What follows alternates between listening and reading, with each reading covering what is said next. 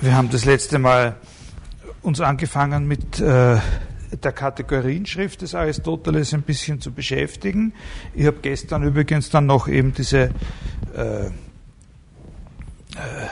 fürs Internet diese Ding fertig gekriegt. Das kann man sich jetzt auch so quasi als Inhaltsübersicht anschauen. Äh, haben, haben, haben gesehen bei diesen Kategorien, äh, dass man die in zweierlei Weise auffassen kann, Klassifikation von Prädikaten, andererseits aber auch möglicherweise eine Klassifikation von Seinsweisen, Arten zu sein.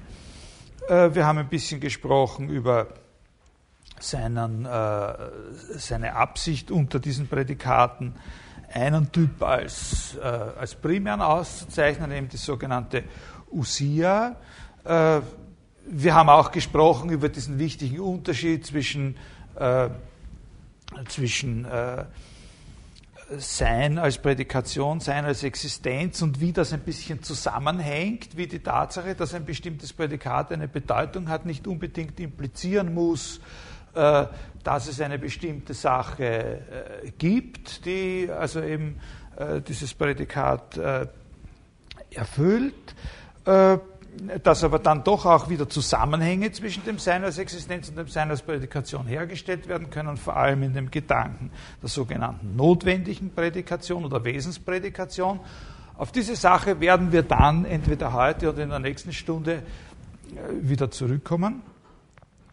Dann haben wir noch gesehen, das ist jetzt wirklich nur so eine Aufzählung von Stichworten, dann haben wir noch gesehen, dass äh, ja, an den Begriff der Usia, zumindest in dieser Schrift, das ist auch was, womit wir uns dann noch weiter beschäftigen werden, eine Unterscheidung vornimmt und von einer primären und von einer sekundären äh, Usia oder Wesensbestimmung äh, spricht, wobei wir äh, festgestellt haben, dafür werden wir aber heute die Begründung noch einmal genauer durchforsten, dass er als primäre Usia äh, eigentlich das Individuum und als sekundäre Usia, zweite Usia, die äh, Gattungs- oder Artbestimmung, die nächste Gattungs- oder Artbestimmung dieses Individuums äh, begreift. Am Schluss sind wir dann gelandet, äh, ich habe da auch auf der Tafel so eine kleine Skizze gemacht dazu, bei einer eigentlich noch grundlegenderen Unterscheidung, nämlich von zwei äh, verschiedenen äh, Arten oder Aspekten, wie man die Prädikation als solche verstehen kann.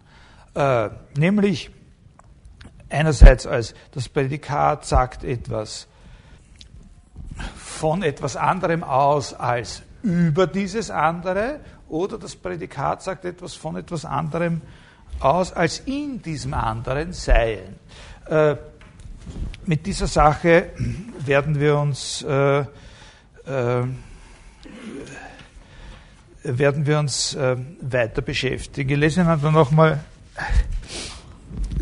eine kurze Stelle äh, vor aus der, aus der Kategorienschrift.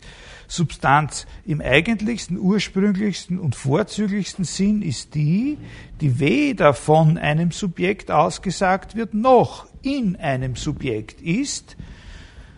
Zum Beispiel eben ein bestimmter Mensch oder ein bestimmtes Pferd. Also so ein bestimmter Mensch ist, ist Substanz, ein bestimmter Mensch ist Substanz im ursprünglichsten, eigentlichsten und vorzüglichsten Sinn, weil das, so behauptet er hier zumindest, äh, etwas ist, was weder von einem Subjekt ausgesagt wird, noch als in einem Subjekt seiend äh, ausgesagt äh, wird. Und da das Wort Subjekt, also das ursprüngliche Wort, das damit Subjekt übersetzt ist, heißt eben Hypokaimenon, das zugrunde liegende. Ne? Habe ich ja letztes Mal schon gewarnt, ne? dass man nicht äh, auf keinen Fall, das wäre furchtbar, da, äh, das wäre ganz entsetzlich. Äh, das wäre wie eine Sache dort in ein Gulasch hineinzubröseln, wenn man glaubt, dass das irgendwas mit sozusagen diesem reflektierenden Subjekt der modernen Philosophie zu tun hat. Das ist in einer gewissen Weise genau das Gegenteil davon, was da übersetzt. Das Hypokeim, das zugrunde liegende. Das, worüber äh, gesagt, etwas gesagt äh, wird. Und wenn wir in diesem Zusammenhang möchte ich, dass wir uns jetzt noch einmal ein kleines bisschen genauer äh, anschauen, weil diesen Zusammenhang sich, äh, sich anzuschauen, so etwas ähnliches wie ein Argument, aber zumindest mal eine gewisse Plausibilität dafür äh, bringt, warum Usia als Substanz übersetzt wird und als die paradigmatische Usia das Einzelding betrachtet wird. Äh, also es geht um die Beziehung des Wortes auf die äh, Sache und dass sozusagen da zwei, äh, zwei Möglichkeiten gibt. Ein Wort kann äh, etwas bedeuten, was mit der Sache insofern zu tun hat, als es in ihr ist. Die Bedeutung eines Wortes kann mit der Sache aber auch insofern zu tun haben, als man etwas über die Sache aussagt. Und äh, und äh, da gibt es immer so eben noch vor der Kategorienliste so eine etwas ausführlichere Stelle, die wir uns jetzt anschauen. Das ist so eine, eine von diesen, das ist das zweite Kapitel der Kategorien, im zweiten Kapitel der Kategorienschrift. Das ist so eine von diesen Stellen, die einem irgendwie mühsam vorkommen können, wenn man es liest, die sozusagen, man ist ja noch nicht weit, man hat ja vorher erst zwei kleine Absatzeln gelesen, aber es ist eine von diesen Stellen, von denen man den Eindruck hat, die hämmern den Lesefluss. da muss man äh, irgendwie nachdenken oder so. Wo sich aber auszahlt, dass man sich das einmal überlegt, äh, wie er das wirklich, was er da wirklich meint. Ich lese es Ihnen erstmal vor und dann noch ein zweites Mal kommentierend und dann mache ich ein, ein grafisches Schema dazu, was er was er meint. Also es, ich, es fange nicht gleich mit dem ersten Satz an. Also die Ding, der zweite Absatz in diesem zweiten Kapitel. Die Dinge werden entweder von einem Subjekt ausgesagt, also es geht darum, wie die Dinge von einem Subjekt ausgesagt werden können. Und da wird er uns jetzt vier verschiedene Möglichkeiten präsentieren. Entweder werden sie von einem Subjekt ausgesagt, ohne in einem Subjekt zu sein wie zum Beispiel Mensch von einem bestimmten Menschen ausgesagt wird als dem Subjekt. Also er meint, erster Fall wird von einem bestimmten Menschen ausgesagt, dass er Mensch ist, aber ohne dass in ihm was wäre, in ihm was wäre, sondern, sondern wir würden sagen, der Witz dabei sagen, er ist der Mensch. Es ist nicht was in ihm, was. Aber das wäre schon kommentierend. Jetzt versuche ich das Ganze mal ohne Kommentare und dann. Äh, von einem Subjekt aussagen, ohne in einem Subjekt zu sein, wie zum Beispiel Mensch von einem bestimmten Menschen als dem Subjekt ausgesagt wird, ohne in einem Subjekt zu sein. Oder, zweiter Fall, sie sind in einem Subjekt, ohne von einem Subjekt ausgesagt zu werden. Jetzt lasse ich ein kleines Stück aus. Wie zum Beispiel die grammatische Kunst in der Seele als ihrem Subjekt ist ohne von einem Subjekt ausgesagt zu werden. Die Seele, könnte man jetzt im Vergleich zu dem ersten sagen, ist keine grammatische Kunst. Aber in der Seele ist die Grammatik, sie kommt ja zu, die grammatische Kunst der Seele. Oder die bestimmte Weiße am Körper als seinem Subjekt ist, denn jede Farbe ist an einem Körper, ohne von einem Subjekt ausgesagt zu werden. Oder drittens, das waren jetzt die ersten zwei waren die zwei Möglichkeiten, wo nur das eine ist. Und jetzt kommen dann die zwei Möglichkeiten, wo es um, wo um. Oder drittens, sie werden gleichzeitig von einem Subjekt ausgesagt und sind in einem Subjekt, also beides. Wie zum Beispiel die Wissenschaft in der Seele als Subjekt ist, so wie die grammatische Kunst in der Seele ist, aber auch von der Grammatik als einem Subjekt, als einem Hypokaimenon ausgesagt werden kann. Wissenschaft ist eine Art von Prädikat, was sowohl als in etwas seiend gesagt werden kann, als auch über ein anderes sozusagen drüber gesagt werden kann. Nämlich die grammatische Kunst ist eine Wissenschaft. Oder viertens, sind sie weder in einem Subjekt, noch werden sie von einem Subjekt ausgesagt, wie zum Beispiel der bestimmte Mensch und das bestimmte Pferd. Denn nichts derartiges ist in einem Subjekt, noch wird es von einem Subjekt ausgesagt. Also ich glaube, jetzt brauche ich eh nicht mehr. Das, das, das, das einfachste Beispiel ist eben das, wo das ist Nummer zwei, etwas ist in einem Subjekt, ohne über ein Subjekt ausgesagt zu werden. Die Grammatik in der Seele. Der Seele kommt die grammatische Kunst zu oder die Bildung oder das Musische oder sowas. Aber es wird nicht in dem Sinn über die Seele ausgesagt, dass man sagt, die Seele ist eine grammatische Kunst. Das ist das, was er meint. Ne?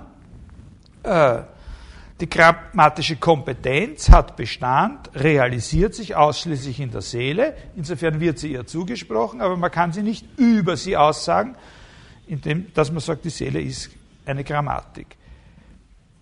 So ähnlich meint er, ist es auch bei dem Weißen und bei der Fläche oder bei dem Körper. Da wollen wir jetzt nicht, was ich wie eingehen. Als nächstes können wir uns das dritte Beispiel äh, vergegenwärtigen, die Wissenschaft. Bei der ist es eben so, wie mit der Grammatik, wenn man sie auf die Seele bezieht, dass sie eben als in ihr seiend ausgesagt wird.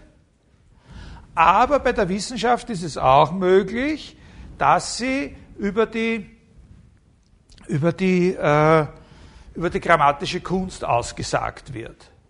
Jetzt ist es natürlich so, dass man bei der grammatischen Kunst vielleicht auch sagen könnte, mit der kann man dasselbe machen wie bei der Wissenschaft. Warum haben wir nicht bei der grammatischen Kunst auch noch außer der Seele nach etwas gesucht, ja, worüber sie ausgesagt werden könnte? In der Seele ist sie ja nur drinnen, Antony. Ne?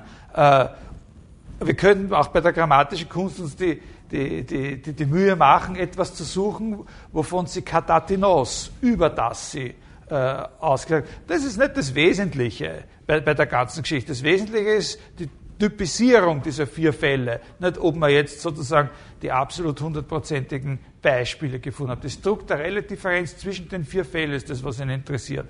Äh, äh, also bei der Wissenschaft ist es so, da kann man beides damit machen, je nachdem, worauf man sich bezieht. Entweder auf die Seele, in der sie realisiert wird, oder auf die grammatische Kunst, von der sie sozusagen, könnte man jetzt vorwegnehmen, sagen, so etwas wie eine wesentliche Bestimmung ist, nämlich dass die grammatische Kunst eine Wissenschaft ist. Und dann das Erste, das wäre eben das einfach etwas über, äh, äh, über etwas aussagen, ohne dass es drin ist. Also zum Beispiel Mensch von einem bestimmten Menschen oder die Wissenschaft äh, äh, über die äh, grammatische Kunst. Äh, also ich glaube, da ist zum Verständnis eher am besten das, was ich zuerst schon äh, gesagt habe, dass eben äh, sie nichts finden oder nichts Besonderes finden werden in dem, äh, in dem, äh, in dem Sokrates, was das ist, dass er ein Mensch ist und irgendwas anderes, was das ist, dass er was überbliebe oder so, sondern das, das wird nicht über ihn gesagt, sondern er ist Mensch. Er selber ist der Mensch. Das wird nicht und dann gibt es eben noch diesen, diesen vierten Fall, mit dem, wo das weder noch. Äh, ein bestimmter Mensch wird nicht von irgendetwas als seinem Subjekt ausgesagt, äh, und er wird auch nicht über etwas als, äh, also wird nicht über etwas als sein Subjekt ausgesagt und er ist auch nicht äh, sozusagen in etwas, er ist einfach er selber. Der, der Sokrates äh, ist einfach er selber, er ist nicht in sich, nur einmal diesen Unterschied zu machen, hat keinen Sinn. Und dieses Schema ist es, was in dieser Schrift hier die Sonderstellung der Usia und zugleich auch die Sonderstellung des Individuums als ursprünglichste und eigentlichste Usia klar äh, machen kann. Mit einer Usia nämlich bezeichnen wir zwar eine Sache, aber wir sagen weder etwas über die Sache, noch setzen wir etwas in sie, sondern, so könnte man sagen, wir identifizieren sie als das, was sie ist. Mit der Usia zielen wir sozusagen direkt auf das Hypokeimenon als das zugrunde liegende, sagen, was das Subjekt ist. Das ist das, was zu erwarten ist von so einer Usia-Bestimmung, dass sie sagt, was das Subjekt ist und nicht nur etwas über das Subjekt sagt oder sagt, dass in ihm etwas Bestimmtes los ist, wie zum Beispiel, dass es der grammatischen Kunst fähig ist oder der, der musischen Bildung sondern wir sagen, was es ist.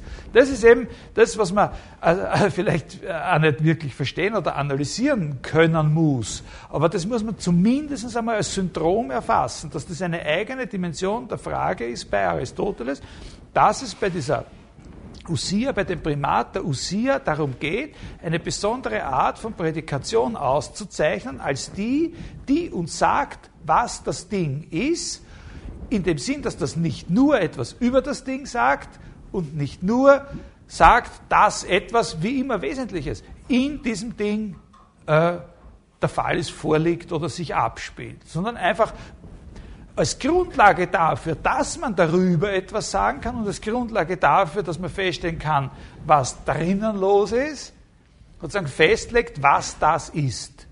Das ist die, die, die Idee. Mit einer Qualitätsangabe sagen wir etwas über eine Sache oder setzen etwas in die Sache und dieses etwas, oder sagen wir, dieses etwas kann dann auch existieren. Das ist eine Sache, die wir voriges Mal besprochen haben, in einem abgeleiteten Sinn. Aber es, dem kommt dann nur so eine abgeleitete, eben nicht als Choriston, Existenz zu, insofern es etwas gibt, worüber es gesagt werden kann. Und dieses muss selbst sozusagen erfassbar sein als etwas, was es ist.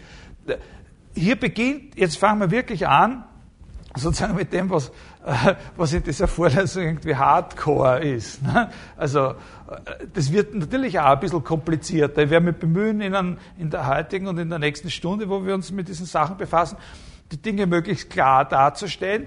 Lassen Sie es ein bisschen absingen. Schauen Sie sich vor der nächsten Stunde äh, oder hören Sie sich äh, das noch einmal an, was ich da äh, was ich da sage. Und wenn Ihnen da wirklich was fundamental unklar ist, dann stellen Sie Fragen. Es wäre schon toll, also je besser man wenn, man, wenn man diese Sachen einigermaßen versteht und selbst nachdenken kann, dann hat man sehr viel äh, gewonnen. Äh, Natürlich hat das auch was damit zu tun, dass die nicht nur irgendwie besonders schwierig sind, sondern mit der Rolle, die Aristoteles in der Philosophie äh, Geschichte spielt. Äh, also diesem, was, wo man sagt, es existiert auch die Weiße oder sowas, ja, äh, dem kommt die Existenz nicht zu, ohne dass es ein zugrunde liegendes gäbe, über das es ausgesagt äh, wird. Also man könnte so ein Schema machen, was ich da jetzt vorgelesen habe, dieser Absatz, das ließe sich in einem Schema, äh, wir haben da das Hypokaimenon, das zugrunde liegende, und über das kann jetzt etwas gesagt werden. In dem Sinne des Dikatatinos oder in dem Sinne des Entini. Ja? Und da können wir jetzt eine Tabelle machen und sagen, da gehen wir jeweils ein Beispiel an und, und, und sozusagen diese vier Fälle unterscheiden. Es wird weder drüber noch als drin sein betrachtet, das ist die Usia im primären Sinn. Also zum Beispiel, was uns da einfällt, ein bestimmter Mensch wie, wie, wie, wie Sokrates. Oder es wird zwar darüber gesagt, äh, aber nicht als darinnen gesagt, wie zum Beispiel Mensch. Anthropos. Oder es wird zwar nicht darüber gesagt, aber als darinnen äh, gesagt, wie zum Beispiel die Grammatik oder, oder das Weiße. Oder die Weiße. Oder, oder uns vier, das war eben das Beispiel mit der Wissenschaft, die Episteme. Noch einmal, äh, also zum Beispiel, noch einmal, äh, das ist jetzt nicht, hier geht es nicht so sehr um eine Klassifikation verschiedener Typen von von Ausgesagtem, von Prädikaten, äh, die dann jetzt wirklich einen scharfen Unterschied machen würde zwischen der Wissenschaft und der Grammatik. Noch einmal gesagt, wenn man sich anstrengt, könnte man für die Grammatik vielleicht auch was finden, worüber sie ausgesagt wird. Ja, also zum, was weiß ich, äh, äh, na, ist ja egal, äh, äh ist egal. Äh, das ist nicht das Problem. Das Wichtige ist, dass man diese vier Typen unterscheiden kann und das Ziel bei dieser Unterscheidung ist eben den einen als den für uns interessanten herauszuheben, nämlich den ersten, äh, den ersten Fall. Also das ist dieses zweite, äh, äh, zweite Kapitel äh, der Kategorienschrift. Was paradigmatischerweise und ausschließlich als Subjekt vorkommt, das ist sowas wie der bestimmte Mensch oder das bestimmte Pferd. Die Usia meint genau dieses immer schon zugrunde liegende Subjekt selbst, über das dann etwas gesagt wird oder von dem etwas als darinnen seiend äh, gesagt äh, wird, als das, was es ist. Und äh, was es, da kommen wir dann später noch einmal drauf, man ist im Versuch zu sagen, als das, was es von sich selbst aus ist. Unbedürftig dessen, dass ein anderer erst kommt und was drüber sagt.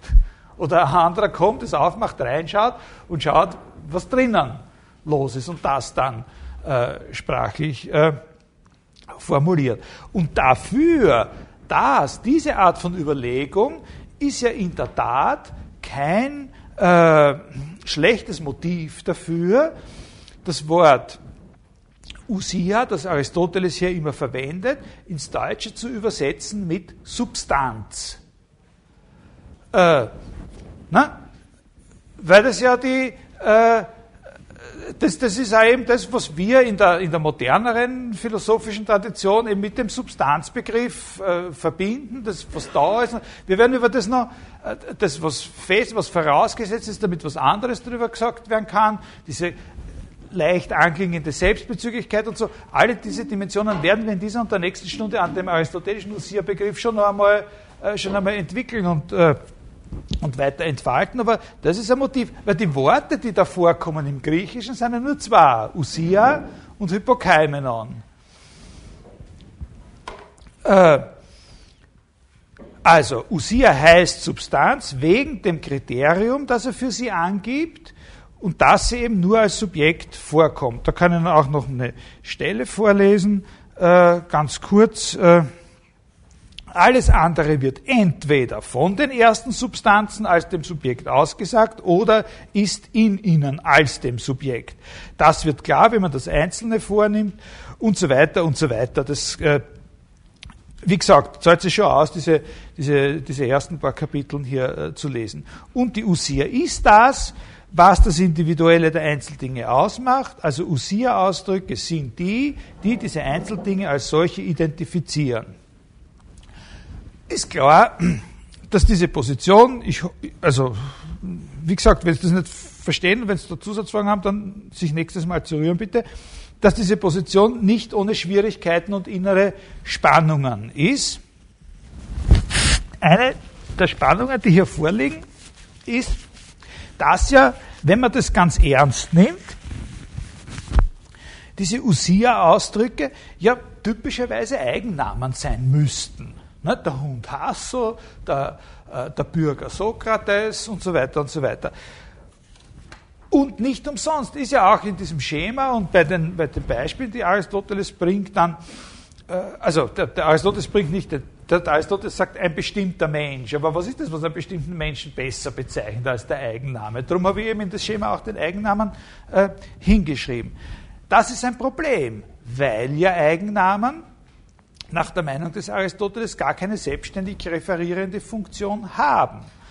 Also bleibt mit dieser Auffassung, ja, sozusagen, was ich Ihnen jetzt erklärt habe, diese Interpretation dieses zweiten Kapitels, äh, bringt uns zweierlei. Sie bringt uns ein bisschen ein Verständnis dafür, oder sie eigentlich, sie bringt uns ein Verständnis dafür, warum oder was Aristoteles im Kopf hat mit dieser Sonderstellung der Osir und was er im Kopf hat mit der Primär, mit dem Primat sozusagen der Individuen als erste Osir. Ein Verständnis dafür. Wir können sein Motiv jetzt etwas klarer sehen.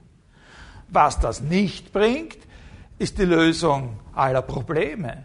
Vielleicht nicht einmal ein Problem wird dadurch gelöst. Probleme, man kann das Problem ein bisschen genauer fassen vielleicht, aber das Problem bleibt bestehen, was hat er eigentlich im Sinn?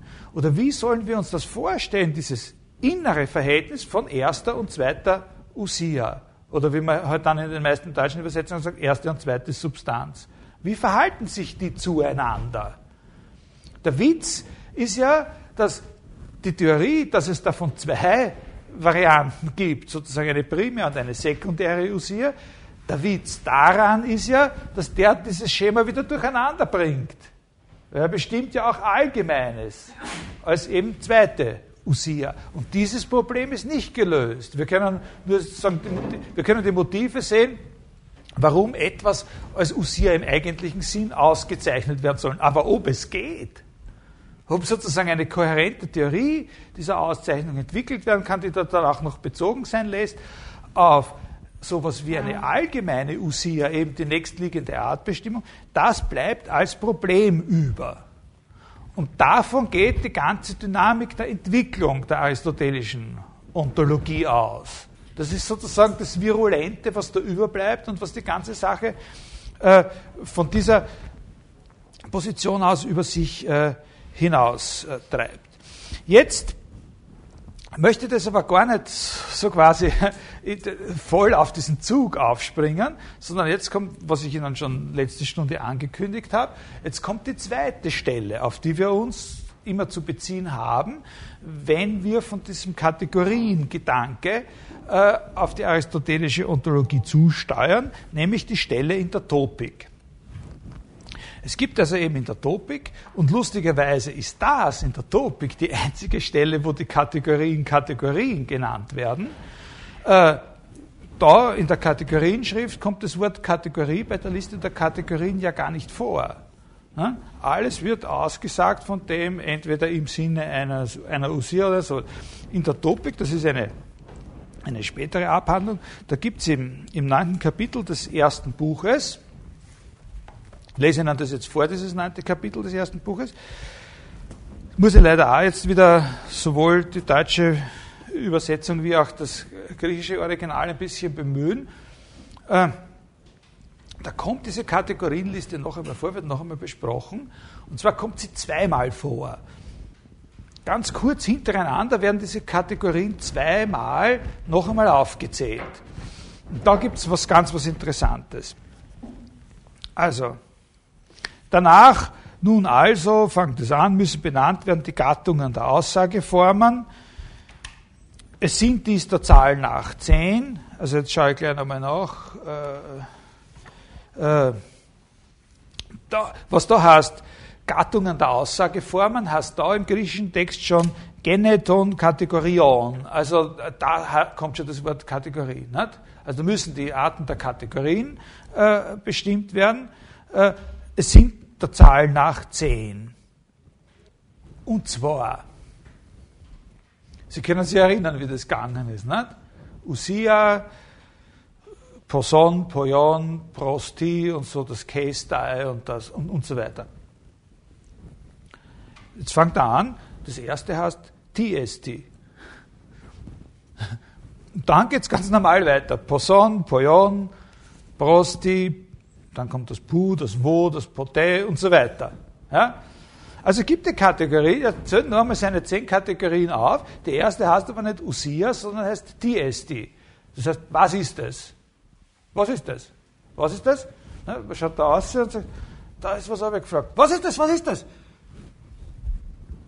So in diesem Sinn, TST. Und wenn einer darauf eine Antwort gibt, dann ist es eben das, was es ist. Dann ist gesagt worden, was es ist. Dann ist das gesagt worden, was es ist. So, also da kommen die im, im, im, in der deutschen Übersetzung, es sind dies der Zahlen nach zehn, was es ist, so und so viel, so und so beschaffen und so weiter und so weiter. Stets wird nebenbei ein zutreffendes, eine Gattung, eine Eigentümlichkeit und so weiter, das interessiert uns nicht. Alle dadurch gestellten Fragen bezeichnen entweder, und jetzt kommt er, den alle aufgeworfenen Fragen, wenn man wissen will, was etwas ist. Ja? Und jetzt kommt er noch einmal. Jetzt hat er zwei Zeilen später, fängt er noch einmal die Kategorienliste an aufzusagen. Und jetzt sagt er, alle dadurch aufgeworfenen Fragen bezeichnen entweder ein, was es ist oder so, sagt das noch einmal. Ja? Und dann im nächsten, äh, das lese ich jetzt vor, alle dadurch aufgeworfenen Fragen bezeichnen entweder ein was es ist oder ein irgendwie viel oder ein irgendwie beschaffen und da steht auch wieder TSD und dann kommt wieder die ganze Liste. Oder irgendeine der anderen Grundformen von Aussage. Kategorie ist da das Wort. Klar ist aus dem, wer das, was es ist, angibt, wer die Frage, was die Sache ist, beantwortet, wer das, die angibt, der bezeichnet nun einmal, und jetzt heißt es im Griechischen auf einmal wieder, eine Usia oder ein Poson oder ein Poyon und so weiter. Also das Eigentümliche ist an dieser Stelle folgendes. Er präsentiert uns mit der Kategorienliste zunächst einmal und scheint sich aber nicht mehr so recht erinnert zu haben, wie die anfängt. Ja, verwendet da am Anfang nicht mehr, das Wort Usia, sondern das Wort Diesti, was es ist. Ich werde das jetzt, oder soll ich das nicht weglöschen? Ich, ich habe ja noch eine zweite. Ja, probieren wir es mit der zweiten. Die habe ich allerdings mal schon einmal passiert, dass ich es nicht so weit runtergeschoben habe.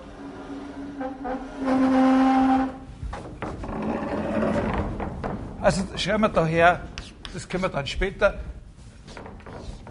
Also die Kategorienschrift, die, die erste Topikliste und die zweite Topikliste. In Wirklichkeit haben wir ja da drei Topiklisten, aber die ersten zwei sind dieselbe. Ne? Äh, also er, er, er, gibt wieder eine Liste und er fängt jetzt eben statt mit der USIA an mit dem TSD, was es ist. Und dann gibt er noch einmal eine zweite Liste, dann tut er die Liste noch einmal äh, äh, und da, dann fängt er die Liste noch einmal an und tut die ganze Liste interpretieren und tut jetzt die ganze Liste interpretieren als Möglichkeiten von Antworten auf die Frage TST. Das sagt ja, äh, TST lege ich, ah, na, äh, wow, das ist immer, also, dass der, der das was es ist, aussagt, entweder eine Usia bezeichnet und so weiter. Also jetzt haben wir da nicht das DSD als erstes Element der Liste, sondern und, und, und Antworten fangen an mit, jetzt fängt die Kategorienliste, jetzt hat er sich erinnert vielleicht. Oder? Ja. Jetzt hat er sich auf einmal wieder erinnert. Usia und dann kommen die anderen neun. Ja? Äh. Also er hat zuerst die Kategorienliste, die ist ein bisschen verändert. Es fängt statt mit Usia mit Tiesti an. Und dann kommt die ganze Liste noch einmal.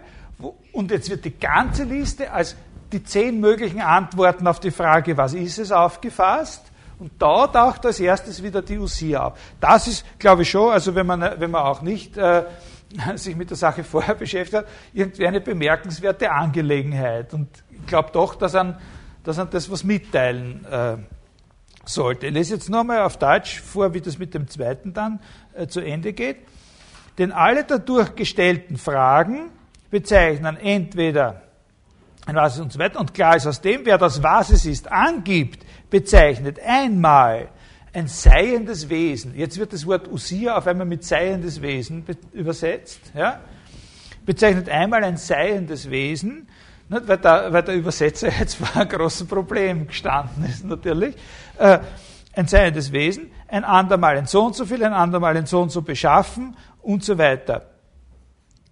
Alle mit der Frage, was ist es, aufgeworfenen, aufgeworfenen alle, alle in der Form, was ist es, aufgeworfenen Fragen zielen entweder auf, also die, die Frage, was es ist, ist eine allgemeinere, ja, und zielen entweder auf eine Usia oder und so weiter und so weiter. Also wie kann man das, wie kann man das verstehen? Äh, man könnte ja sagen, solange wir nur damit konfrontiert wären, dass er jetzt statt Usia sagt, die ist die, also wenn es an der Topikstelle nur diese eine Liste gäbe, wäre das nicht unbedingt ein Problem. Wenn man könnte sagen, na, da hat er jetzt einfach einen anderen Ausdruck für das gefunden, wovon wir immer schon gewusst haben, dass er es meint. Nämlich, dass mit der Usia gesagt wird, was die Sache ist.